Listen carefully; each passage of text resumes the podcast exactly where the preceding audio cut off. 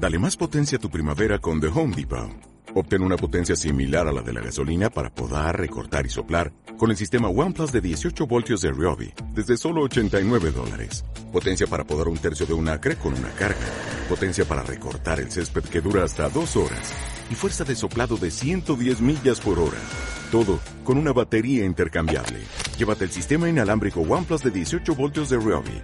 Solo en The Home Depot. Haces más. Logras más.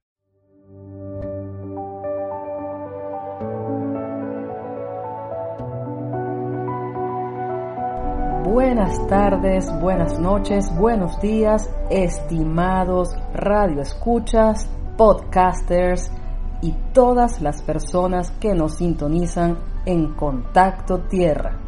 Estamos muy felices de estar de vuelta con nuestro trabajo desde Verde la Tierra con Contacto Tierra, nuestro querido podcast que por diversos motivos hemos tenido que detener su grabación en los últimos meses, en realidad eh, un par de años, pero no hemos dejado de estar presentes porque siempre nos hemos mantenido en, eh, en contacto perdón, por las redes sociales. Y si se meten en nuestro Twitter, arroba contacto tierra 1, podrán darse cuenta que allí todas las semanas Estamos informándoles de nuestros avances, de nuestro regreso y de este programa que hemos preparado con un cariño, con una emoción inmensa para todos ustedes. Venimos con todo, venimos con ganas, venimos con mucha gasolina, aunque estamos en la era de las nuevas tecnologías, las nuevas alternativas en combustibles, así que ya combustible fósil no. Estamos hablando de hidrógeno. Eso es lo que tiene nuestro motor y eólica, eléctrica, lo que ustedes prefieran. Bicicleta. Pero aquí estamos y estamos muy contentos de estar con todos ustedes. Bienvenida, doctora Lisbeth Betelny. Adelante. Hola, ¿cómo están todos? De verdad estoy muy feliz, muy contenta de volver a este espacio en el que conversamos, en el que estamos tan, tan felices de compartir con ustedes tanto amor hacia la naturaleza y eso es lo que queremos, transmitir en este espacio ese querer hacer las cosas lo mejor posible para toda la naturaleza, para toda la humanidad, para la juventud, para una nueva humanidad, Mayra. Y de verdad yo quiero agradecerte, yo quiero agradecer en este momento este podcast en el que estamos relanzando Contacto Tierra en esta nueva etapa porque valoro mucho todo lo, logrado en este par de años, todo el esfuerzo puesto, todas las ganas y, y lo resalto porque es mi forma de agradecer a la vida, a Dios, este merecimiento, ¿verdad? De volver a tener salud, y de volver a tener todo este brillo, estas ganas de querer compartir con ustedes de nuevo contacto tierra. De verdad, mi mayor admiración por ti, Mayra, porque has superado una etapa difícil de tu vida, una enfermedad y aquí estás. Eres ejemplo a seguir y lo digo para compartirlo con todos ustedes, para que sepan por qué estos dos años habíamos estado, bueno, con, por las redes, muy cerca de ustedes, pero ahora estamos aquí en vivo y directo con todos ustedes, así que bueno, no te me pongas con los ojos aguados, pero merece decirlo porque Mayra ha superado pues una enfermedad que ahora, bueno, no es enfermedad, ha superado situaciones. Y aplaudo, aplaudo de pie estas ganas de seguir adelante porque ese es el camino, querer hacerlo. Y aquí estamos y eres un ejemplo, somos un ejemplo de tenacidad, perseverancia y ganas. Así que sin más, comenzamos de nuevo esta nueva etapa de Contacto Tierra en el que compartiremos con todos ustedes todo lo relacionado con la naturaleza, sobre todo desde lo humano, que es lo que nos caracteriza, desde ese elemento humano que todos tenemos en relación con la naturaleza. Así es, Lisbeth. Gracias por tus palabras. Eh, bueno, imposible no soltar un par de lágrimas. Ya me las he secado. Y yo también tengo que agradecer a la vida. Doy gracias a la vida que me ha dado tanto. Gracias a, a todos mis ángeles guardianes, a Dios, porque yo no he estado sola en ningún momento durante mi accidente y luego mi enfermedad que ya fue superada. Así que aquí estamos y aquí seguimos. Por mucho tiempo más, con muchos podcasts más, vamos a llegar a 100, 200, 300, 500 y muchísimos más. Con esto empezamos. Contacto Tierra es producido por Verde la Tierra, una organización dedicada a la formación, consultoría, investigación y sensibilización para el desarrollo sostenible en empresas, comunidades, colegios y otras instituciones. Verde la Tierra aborda los requerimientos de sostenibilidad de las organizaciones, con enfoque desde la comunicación, capacitación y psicología para el desarrollo sostenible. Estamos en Facebook, Twitter e Instagram como Verde la Tierra y nuestra página web verdelatierra.com. Este podcast que estamos dedicando hoy al cambio climático porque ya estamos en la víspera de la COP26 para que ustedes puedan ubicarse nuevamente en lo que significa una COP, en qué significa el cambio climático, qué es adaptación, qué es mitigación, todo lo que tiene que ver con cambio climático, eh, les invitamos a que consulten podcasts anteriores porque hemos grabado muchísimos, eh, quizás son siete, ocho, diría que hasta nueve Inclusive uno hemos dedicado a los escépticos del cambio climático, que parece mentira, pero todavía los hay. Y estamos de nuevo aquí, esta mesa de tres patas, como dice nuestro querido Juan Carlos Sánchez, el doctor especialista en cambio climático, asesor en esta materia, y el especialista en cambio climático de Verde la Tierra. Él va a estar acompañándonos con sus respuestas que yo le he hecho a las preguntas y vamos a escucharlo al final de esta conversación que tendremos Lisbeth y yo en los primeros minutos. También quiero decirles que vamos a dedicar este podcast 65 exclusivamente a la COP26, pero especialmente a los desafíos que tiene Venezuela, nuestro país, desde el cual producimos contacto tierra, frente al cambio climático. Desafíos que tienen que ver con eh, sobre todo temas de mitigación y adaptación. Hay que conocer de la boca del doctor Juan Carlos Sánchez cuáles son esas propuestas que tiene Venezuela y especialmente eh, para poder prevenir y hacer frente a situaciones que ya se están presentando y que tienen que ver con lluvias extremas y sequías extremas. Y, le hacemos una última pregunta para que él nos explique cuál es el mayor problema que ocasiona el cambio climático. Ya lo vamos a escuchar a él, que es el experto en la materia.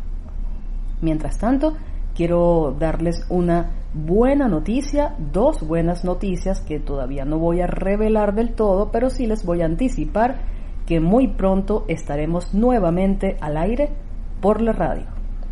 En el próximo programa ya les daremos más detalles. Y la otra buena noticia es la incorporación de una persona fantástica a quien le tenemos muchísima estima y muchísimo respeto y admiración. Y su nombre también lo revelaremos la, próxima vez que grabemos Contacto Tierra. Eh, junto a él vamos a hacer una nueva sección en nuestro programa, con lo cual entonces eh, el podcast pasará de durar 20 minutos, como ha durado eh, en los últimos tiempos, a media hora, que es el formato de la radio. Muy bien, Lisbeth. Quiero empezar esta tertulia contigo de manera muy fresca, amigable, con liviandad, como es la palabra que está de moda en nuestras vidas últimamente. Y te quería hacer un planteamiento, a ver cuál es tu opinión. ¿Qué opinas tú acerca de cuál es el mayor problema que tenemos actualmente con relación al uso de, la energía, por ejemplo. ¿Cuál es tu opinión con relación a esos aspectos que están haciendo que nuestro planeta se esté calentando la temperatura cada vez más? Te doy varias, varios tips. Por ejemplo, excesivo uso de la energía. del consumo de la energía. Hay quienes dicen que todo empezó desde la etapa de, leña, desde que usábamos la leña. Mm, pero son opiniones de otros profesores de la, de la Venezuela actual que tenemos. Pero yo quiero especialmente el tuyo, Lisbeth. ¿Cuál crees tú que es el mayor problema que tenemos actualmente y que está ocasionando el aumento de la temperatura en nuestro planeta? Wow, ese tema es muy, muy complejo, la verdad, y desde el punto de vista del comportamiento humano, pues tiene todas las respuestas, porque precisamente el de la crisis climática que estamos viviendo es por la actividad humana. Entonces, si me pones a escoger cuál es el mayor problema, precisamente es la forma de explotación que como humanidad escogimos hace 200 años atrás, en el que no pensamos en las consecuencias de los daños de, este, eh, de esta forma de extraer energía por combustibles fósiles. Bueno, el carbón, por supuesto, la leña, el carbón y los combustibles fósiles. Entonces, está muy relacionado con el uso irracional, si se quiere, sin respetar, ¿verdad? Ni siquiera los derechos humanos, ni de las personas, ni de la naturaleza, inclusive teniendo evidencia científica de las consecuencias negativas de ese uso irracional de, de los recursos para, bueno, producir energía. Y no solo eso, también desde, desde lo humano tenemos conductas, ¿verdad?, que tienen que ver con el consumo. Por eso hay que algunos países, no solo los productores, sino también los más consumistas, los que consumen, algunas veces coinciden, pero otras veces no tanto, por ejemplo China, eh, pero que es un país, ¿verdad? Que es productor, pero también muy, muy consumidor. Pero hay otros, como por ejemplo los europeos, que son más consumidores, ¿verdad? De este tipo de energía, Estados Unidos, etcétera. Pero sin ánimo de, de ahora mismo dividir por países, lo que sí quiero llamar a la reflexión es que el origen de todo este desafío y de toda esta crisis que estamos viviendo es antropogénico. ¿Y qué quiere decir eso? Bueno, que es de la conducta humana, de cómo hemos aceptado explotar los recursos, usarlos, consumirlos, y esto lo hemos convertido en una cultura, ¿sí? De explotación, de contaminación, y a, sabiendas que nos lleva a, al deterioro desde todas las aristas posibles que podemos experimentar como seres vivos de este planeta. Entonces, eso es un llamado a la reflexión porque estamos aquí haciendo cumbres del clima. ¿Por qué? Porque es la actividad antropogénica la que ha acelerado procesos que, eh, bueno, son naturales, pero eh, la actividad humana los ha acelerado. Y esto es muy importante transmitirlo, que se conozca, que se comprenda, ¿verdad? Porque Inclusive el IPCC, que es el, el organismo mundial con autoridad en investigaciones y en los reportes de cambio climático, pues también se tardó mucho en reconocer que efectivamente es la actividad antropogénica, es la actividad humana la que ha ocasionado todos estos desequilibrios en los que al día de hoy pues estamos con las manos en la cabeza pues haciendo todo lo mejor al menos de nuestro lado, ¿ok? Todo lo mejor para que podamos atender las consecuencias que toda esta crisis climática eh, nos trae. Sí, tienes toda la razón. A mí me gustaría, Lisbeth, ya que estás en este momento conversando con nuestra queridísima audiencia de Contacto Tierra, que nos adelantes el tema del que vamos a conversar en el podcast 66, que es precisamente de tu área. Sí, bueno, recordando que el área que, que, manejamos es el tema de la psicología para el desarrollo sostenible. Entonces, el tema que traemos para la semana que viene justamente es analizar estos aspectos de la conducta humana. Inclusive para temas de psicología y cambio climático, en estos últimos par de años ha habido un empuje para acelerar investigaciones, intervenciones que tienen que ver con un área que se está como, no es nueva, pero se está perfilando dentro de la psicología y es la psicología climática. Entonces, esa psicología climática revisa a fondo, ¿sí? Eh, cuáles son todas esas contribuciones que desde, el comportamiento humano podemos atender directamente, como por ejemplo el, liderazgo, o sea, cómo, cómo hacernos copartícipes, empoderados, personas, individuos empoderados en la resolución de, de la crisis climática. Entonces, ¿cómo es ese liderazgo para el cambio climático? ¿Cómo es el cambio de conducta social que queremos ver, verdad?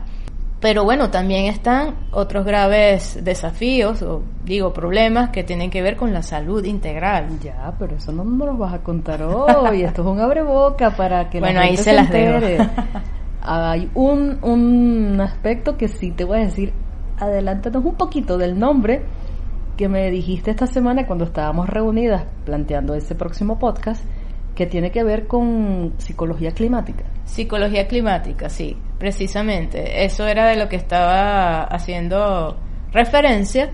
Ese es el campo de la psicología que ya está directamente enfocada a estudiar todas las variables, ¿verdad? Los componentes de lo humano que tiene que ver con la mitigación, la adaptación, la resiliencia e inclusive atender todas las consecuencias negativas y las afecciones de salud mental, mm, salud mm. física y de la pandemia del COVID-19 relacionados con esto. Además, además, está ahorita el planeta viviendo una convulsión y hay una palabra que también pues la, la profundizaremos de la que se está hablando hoy en día, que es la emergencia climática compleja. Bueno, sí. Eh, realmente eh, países como Venezuela y otros países lo están viviendo. Pero ese es otro elemento, ¿verdad? Otra variable de la que, bueno, tenemos que conversar en esta matriz para poder entender y para poder dar soluciones realmente eficaces y efectivas. Sí.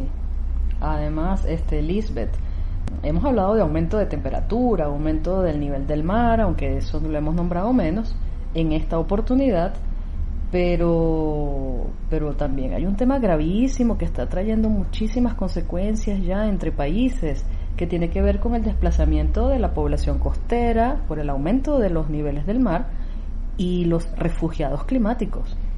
Totalmente. Y esa es otra área de la que también me gustaría conversar. No sé si nada más en un podcast, pero es un área que estamos investigando en la psicología climática y en la psicología ambiental en general, porque tenemos crisis de refugiados enorme en todo nuestro planeta y tenemos que también tener conocimiento de eso primero y reflexionar sobre eso, porque, bueno, somos todos seres humanos. Sí. Así es. Bueno, bonito abre boca. Yo me quedo con esto, no sé tú. Totalmente. Le preguntamos a nuestra audiencia, escríbanos. Ahí tenemos el Twitter, el Instagram. El Instagram por los momentos de Verde la Tierra. Arroba Verde la Tierra por Instagram. Pueden encontrarnos en Twitter, arroba Contacto Tierra 1. También en LinkedIn. Tenemos ahora ya también página en LinkedIn y ya tenemos más de 70 suscriptores. Así que los invitamos a que se suscriban a nuestros canales, como siempre. YouTube también. Estados en Facebook, en YouTube van a tener la parte de imagen de este podcast y pueden ver otro material.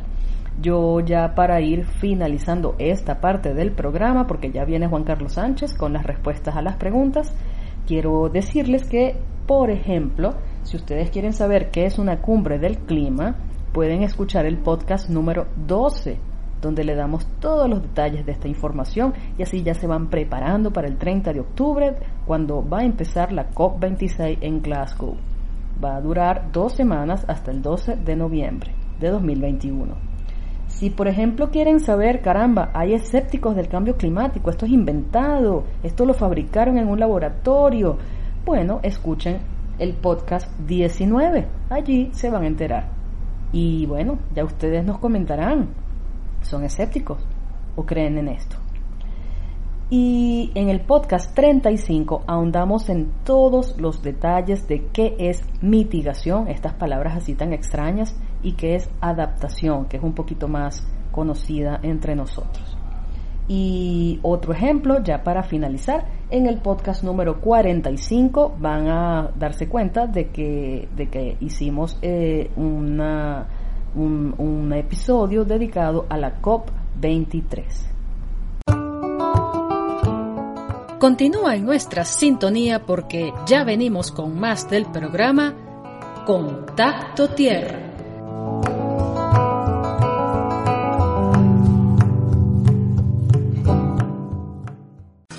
Contacto Tierra es producido por Verde la Tierra, una organización dedicada a la formación, consultoría, investigación y sensibilización para el desarrollo sostenible en empresas, comunidades e instituciones educativas. Verde la Tierra aborda los requerimientos de sostenibilidad de las organizaciones desde la comunicación, capacitación y psicología para el desarrollo sostenible. Escríbenos a info@verdelatierra.com. Verde la Tierra, lo humano en la naturaleza. De vuelta con Contacto Tierra, el programa que te conecta con la naturaleza.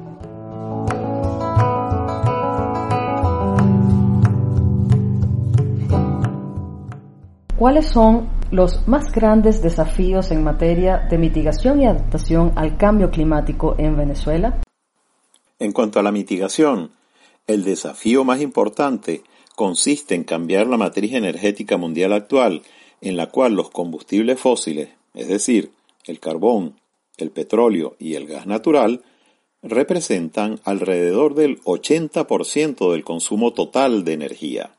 Los combustibles fósiles deben ser reemplazados por fuentes de energía limpias, que no emitan o emitan muy pocos gases de efecto invernadero como lo son las energías renovables, eólica y solar. El reto entonces es reducir las emisiones y esto está cuantificado. Las reducciones deben ser del 50% para el año 2035 y 100% para el 2050. Ahora bien, esto es sumamente difícil porque la infraestructura de consumo energético existente, que fue desarrollada para el consumo de combustibles fósiles, es enorme.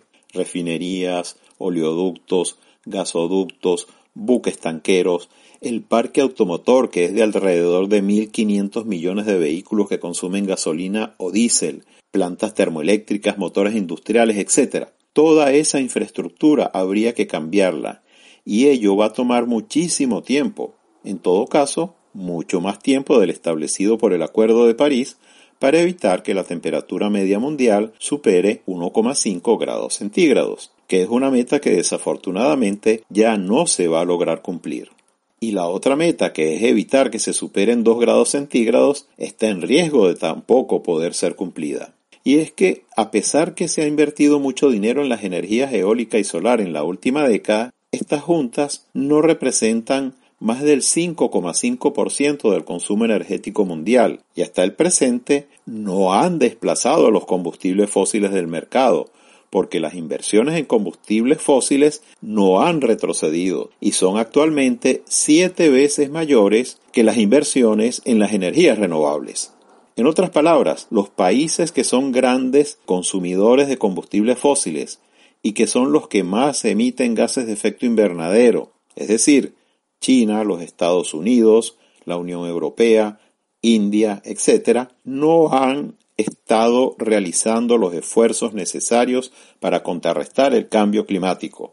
Esos esfuerzos debieron comenzar a realizarse hace tres décadas, cuando desde el mundo científico se advirtieron las consecuencias del cambio climático, pero tales advertencias sencillamente no fueron escuchadas, y hasta el presente no se observan indicios de que tal situación vaya a cambiar en lo inmediato. En cuanto a la adaptación, bueno, el reto de la adaptación está estrechamente vinculado al poco esfuerzo realizado hasta ahora para mitigar las emisiones que ya mencioné. Al no haberse producido este esfuerzo en la magnitud requerida, se hace inevitable que el cambio climático seguirá avanzando. Es decir, países deberán prepararse para enfrentar las consecuencias del cambio climático que inexorablemente van a ocurrir. Temperaturas promedio que se irán elevando progresivamente, sequías cada vez más prolongadas, lluvias intensas y los impactos en cascada tales como las inundaciones, los deslizamientos de terrenos, el retroceso de los glaciares, los huracanes y tormentas, la elevación del nivel del mar, etc.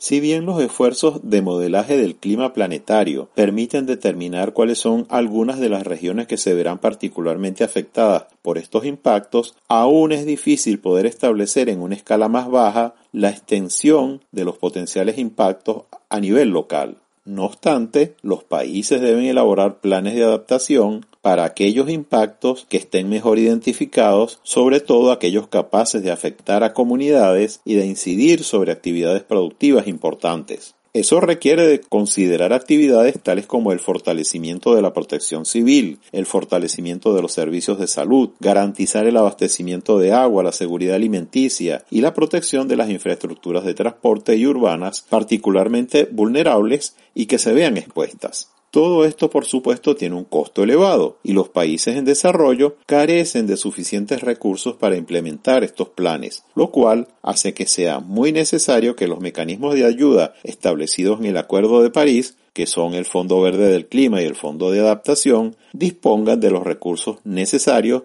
para poder garantizar toda esta ayuda. Ajá, doctor Juan Carlos, ¿y cuáles son las propuestas de mitigación y adaptación de cara a la COP26 que ya la tenemos tan cerca? Lo que se sabe hasta ahora es que la mayoría de los países han expresado que se comprometerán con lograr la neutralidad carbono en 2050, es decir, eso que llaman net zero, que no es otra cosa sino eliminar las emisiones netas de gases de invernadero para el 2050. Pero en muy pocos eh, casos, solo algunos países han mencionado cuáles son sus planes concretos de reducción de emisiones para el corto plazo. Esta situación de eh, concentrarse en el largo plazo y eludir eh, compromisos eh, o, o, admitir compromisos para el corto plazo, bien puede interpretarse como que no se ha comprendido completamente la urgencia del problema climático o como la carencia de voluntad política para hacerle frente. Y si esta posición se mantiene en la COP26, las perspectivas futuras no son para nada alentadoras. En el ámbito de la adaptación, yo creo que es necesario que se reafirme convincentemente que la ayuda prometida por los países desarrollados a los países en desarrollo, es decir, los 100 mil millones de dólares anuales hasta el año 2025 que menciona el Acuerdo de París, debe hacerse finalmente efectiva, porque de lo contrario, cabrá esperar que algunos países en desarrollo terminen perdiendo interés en estas reuniones cumbre de Naciones Unidas. En cuanto al caso de América Latina, bueno, estos países en su conjunto conforman la región que menos emite gases de invernadero. Efectivamente, comparando sus emisiones con las de otras regiones, encontramos que eh, son la décima parte de las emisiones de China y la quinta parte de, las emisiones de los Estados Unidos. Sin embargo, tres países que son México, Brasil y Argentina emiten alrededor del 80% del total de América Latina, y por lo tanto son los países llamados a hacer más esfuerzos para reducir sus emisiones y sobre todo detener la deforestación. Es previsible también que los países de la región condicionen sus esfuerzos de mitigación a la suficiencia de la ayuda económica que puedan recibir, sobre todo en este momento en que sus economías se han visto bastante mermadas por la pandemia del COVID-19. En materia de adaptación, los esfuerzos que tendrán que realizar los países latinoamericanos son muy diferentes debido a que localmente los impactos del cambio climático son muy distintos. Por ejemplo, Centroamérica y las islas del Caribe son muy vulnerables a los huracanes y tormentas que empobrecen a esos países y ocasionan las migraciones que cada vez son más numerosas y buscan ingresar a Estados Unidos mientras que en Brasil, Venezuela, Colombia, Ecuador, Perú, Guatemala y México, los incendios forestales son cada vez más devastadores. El retroceso de los glaciares andinos ha comenzado a afectar a su vez al Perú, que es muy vulnerable a las avalanchas y a las penurias de agua. Es indudable entonces que estos países requerirán de ayuda para poder adoptar sus respectivas medidas de mitigación. Según su criterio y la información que maneja, ¿Cuál es el mayor problema que ocasiona el cambio climático? Se habla, por ejemplo, del consumo excesivo de energía, el consumo humano en general, la desinformación y cuál otro pudiera agregar. El cambio climático es ocasionado por las emisiones de gases de efecto invernadero que mayoritariamente son producidas por el consumo de combustibles fósiles. En esto el mundo de las ciencias no tiene ninguna duda. Si se tiene en cuenta que el 80% de toda la energía que se consume a escala global proviene de esos combustibles fósiles, entonces no queda duda de que el modelo actual de producción y consumo de energía es lo que está ocasionando el cambio climático, porque otras fuentes tales como la ganadería, o el cambio en el uso de la tierra también son fuentes de emisión, pero su magnitud no es comparable con la del consumo de los combustibles fósiles. Ahora bien, el consumismo también es parte del problema debido a que la producción de todo bien de consumo requiere energía, de tal forma que mientras más aumenta el consumo, pues mayor serán las emisiones. Contacto Tierra es producido por Verde la Tierra, una organización dedicada a la formación, consultoría, investigación y sensibilización para el desarrollo sostenible en empresas, comunidades, colegios y otras instituciones. Verde la Tierra aborda los requerimientos de sostenibilidad de las organizaciones con enfoque desde la comunicación, capacitación y psicología para el desarrollo sostenible. Estamos en Facebook, Twitter e Instagram como Verde la Tierra y nuestra página web verdelatierra.com.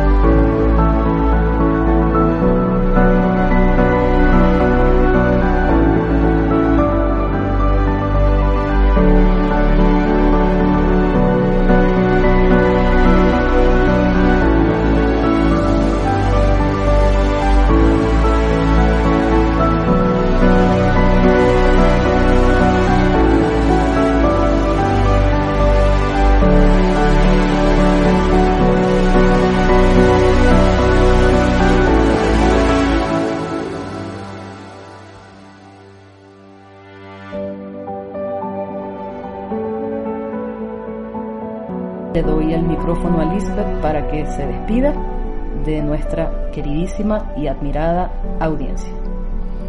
Bueno, hasta la próxima. Encantada de conversar con ustedes y de compartir todos estos temas y mucho más. Muchos besos. Hasta aquí este podcast 65, primera parte de Contacto Tierra. Ya saben que estamos en el canal de audio Evox donde pueden descargar la aplicación en su dispositivo móvil, en su tableta, y si no tienen o no pueden, entonces también tienen la página web allí, eh, iBox, por la computadora.